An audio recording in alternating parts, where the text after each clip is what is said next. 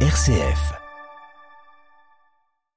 La paix du Christ n'est jamais une paix armée. En cette veille de Triduum Pascal, le pape François dédié sa catéchèse de l'audience générale au sens de la paix apportée par Jésus lors de son entrée à Jérusalem, puis de sa Pâque.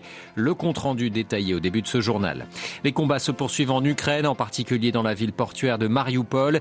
L'Ukraine qui espère plus d'implication de l'Allemagne dans le conflit, notamment la livraison d'armes. Le débat est vif dans le pays. Nous irons à Berlin. À la une de ce journal également cette lettre des responsables des églises européennes à Vladimir Poutine et Volodymyr Zelensky, les invitant à une trêve de Pâques. Et puis nous irons au Nigeria aussi, où un nouveau massacre de villageois s'est produit dans le centre du pays. Radio Vatican, le journal Olivier Bonnel. Bonjour, l'audience générale du pape François ce matin dans la salle Paul VI du Vatican. Le Saint-Père a dédié sa catéchèse au sens de la, de la paix apportée par Jésus à Pâques. Lors de cette audience, euh, François a décrit une paix qui ne suit pas les stratégies du monde, mais naît du don de soi et c'est une véritable conversion à vivre dans le contexte actuel. Les précisions d'Adélaïde Patrignani. La façon de faire de Dieu est différente de celle du monde, a rappelé François ce matin. Jésus entre à Jérusalem sur un petit âne, symbole de bonté et de douceur, alors que les foules s'attendaient à un Messie puissant, détenteur d'une paix glorieuse. Mais la paix que Jésus nous donne à Pâques n'est pas la paix qui suit les stratégies du monde, a souligné le pape. La paix obtenue par la force et la conquête n'est qu'un intervalle entre deux guerres. Le Seigneur suit au contraire le chemin de la douceur et de la croix. Sa paix n'est pas le fruit d'un compromis, mais elle naît du don de soi. Ce n'est jamais une paix armée, a poursuivi le Saint-Père, et elle s'obtient seulement avec les armes de l'Évangile, la prière, la tendresse, le pardon et l'amour gratuit du prochain. Ecco perché l'aggressione armata di questi giorni, come ogni guerra, c'est pourquoi l'agression armée qui fait rage ces jours-ci est un outrage à Dieu, une trahison blasphématoire du Seigneur de la Pâque, a dénoncé François, ajoutant que la guerre est toujours une action humaine pour conduire à l'idolâtrie du pouvoir.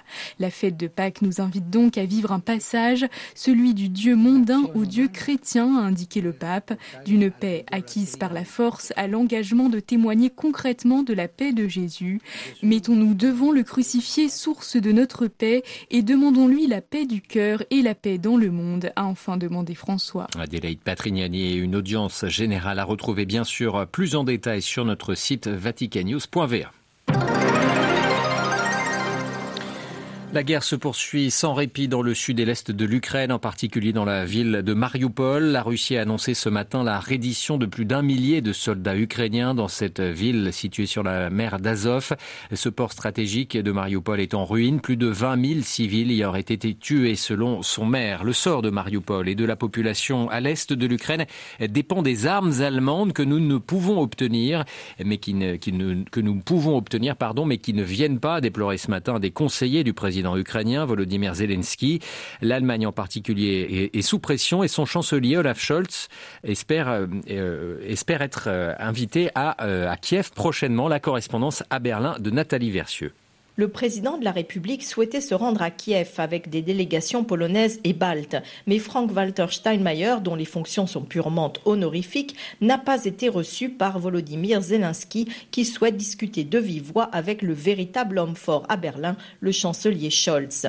Olaf Scholz n'est pas pressé de se rendre à Kiev. Les Allemands ont plus que tout peur de se retrouver malgré eux entraînés dans une guerre dont ils ne veulent pas. Berlin se trouve à 500 km à vol d'oiseau de l'ex esclaves russes de Kaliningrad où sont stockées une partie des ogives nucléaires russes. D'où la réticence allemande à livrer des armes lourdes, un geste que Moscou pourrait interpréter comme une agression, redoute le chancelier. Malgré les pressions de ses alliés au sein du gouvernement, Olaf Scholz refuse toujours de livrer à Kiev les blindés réclamés par le gouvernement ukrainien. Chaque minute où un char ne vient pas, ce sont nos enfants qui meurent, qu'on viole, qu'on tue, assène le conseiller du président ukrainien Oleski Arestovitch, qui ne désespère pas de faire céder l'Allemagne. Berlin, Nathalie Versieux pour Radio Vatican. Et l'Allemagne, dont l'économie est menacée de récession en cas de fin d'approvisionnement du gaz russe, révèle ce mercredi plusieurs instituts de prévision économique. Berlin, qui se fournissait avant la guerre à plus de, 500, de 55% auprès de la Russie, a déjà réduit cette part à 40% et multiplie les démarches pour trouver d'autres fournisseurs d'énergie. Les présidents polonais des trois pays baltes, Lituanie, Estonie et Lettonie, sont eux arrivés à Kiev ce matin pour exprimer leur solidarité avec les Ukrainiens. Les détails de leur visite ne sont pas pour l'instant connus. Dimanche dernier, à l'issue de l'Angélus, le pape François avait demandé l'instauration d'une trêve de Pâques en Ukraine, invitant les belligérants à faire cesser le bruit des armes. Une idée relancée ce mercredi par les églises européennes.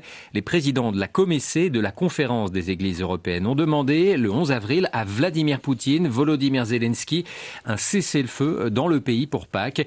Les deux organisations qui représentent l'église au niveau de l'Union européenne exigent Claire que les chrétiens de Russie et d'Ukraine puissent vivre cette fête dans la paix et la dignité. Oui, Olivier, l'appel a été lancé durant la semaine sainte, alors que les chrétiens du monde entier se préparent à vivre le Triduum pascal. Cette lettre est signée du cardinal Jean-Claude Ulrich, le président de la commission des épiscopats de l'Union européenne, et du révérend Christian Krieger, président de la conférence des églises européennes. Une telle trêve de Pâques serait bénéfique pour tous les citoyens de vos deux pays, peut-on lire dans le courrier adressé au président Poutine et Zelensky.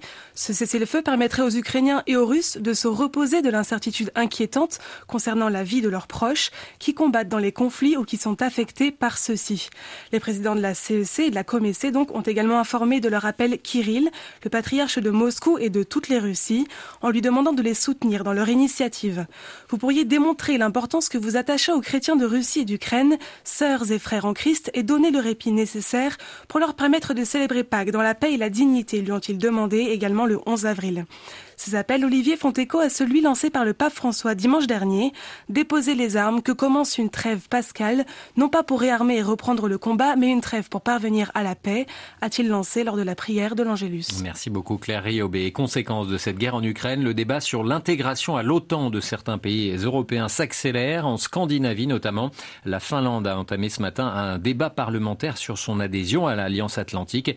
Helsinki qui prendra sa décision sur une éventuelle adhésion à l'OTAN d'ici quelques quelques semaines, selon la chef du gouvernement. Et puis on vient d'apprendre que la Suède également venait d'annoncer à son tour son intention de soumettre son adhésion à l'OTAN. Dans l'actualité africaine, le Nigeria, toujours théâtre d'exactions contre des civils. On a appris hier le massacre d'une centaine de villageois de la région de Kanam. C'est dans l'état du plateau, au centre du Nigeria. Des hommes armés à moto ont attaqué plusieurs villages isolés, volant du bétail et incendiant une centaine de maisons. Les précisions de notre correspondant Ishakia Adegboye. C'est la dernière d'une série d'attaques attribuées aux bandits armés qui sèment la terreur dans le nord, le nord-ouest et le centre du Nigeria. Ces derniers temps, l'insécurité est croissante dans tout le Nigeria. L'État de Kaduna, qui partage une frontière avec l'État affecté du plateau, a été aussi victime le mois dernier d'une attaque des bandits armés qui ont fait sauter des voies ferrées, tuant huit personnes, dont une soixantaine de personnes prises en otage. La semaine dernière, 15 soldats nigérians ont été abattus par des hommes armés qui ont attaqué une base militaire à Kaduna. L'état du plateau est connu pour ses violences intercommunautaires entre autochtones birom et halogènes, mais cette énième boucherie humaine a surpris plus d'un au sein des habitants de l'état du plateau. Le conflit entre éleveurs peuls musulmans et agriculteurs chrétiens est toujours palpable. Mais face à ces inquiétudes d'insécurité notoires, les autorités nigérianes tardent à mettre un terme aux velléités des bandits armés. Isheka Deboye Abuja pour Radio Vatican. L'impunité règne au Mali contre les civils, déplore Amnesty International. L'ONG de défense des droits de l'homme dénonce notamment des exactions commises contre les populations, en particulier dans le centre du Mali.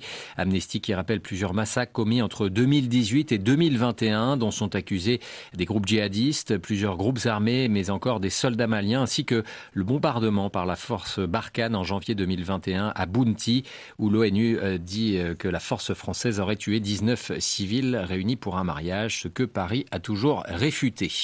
Et puis aux Philippines, le bilan de la tempête tropicale Meiji ne cesse de s'alourdir. Il est désormais de 67 morts.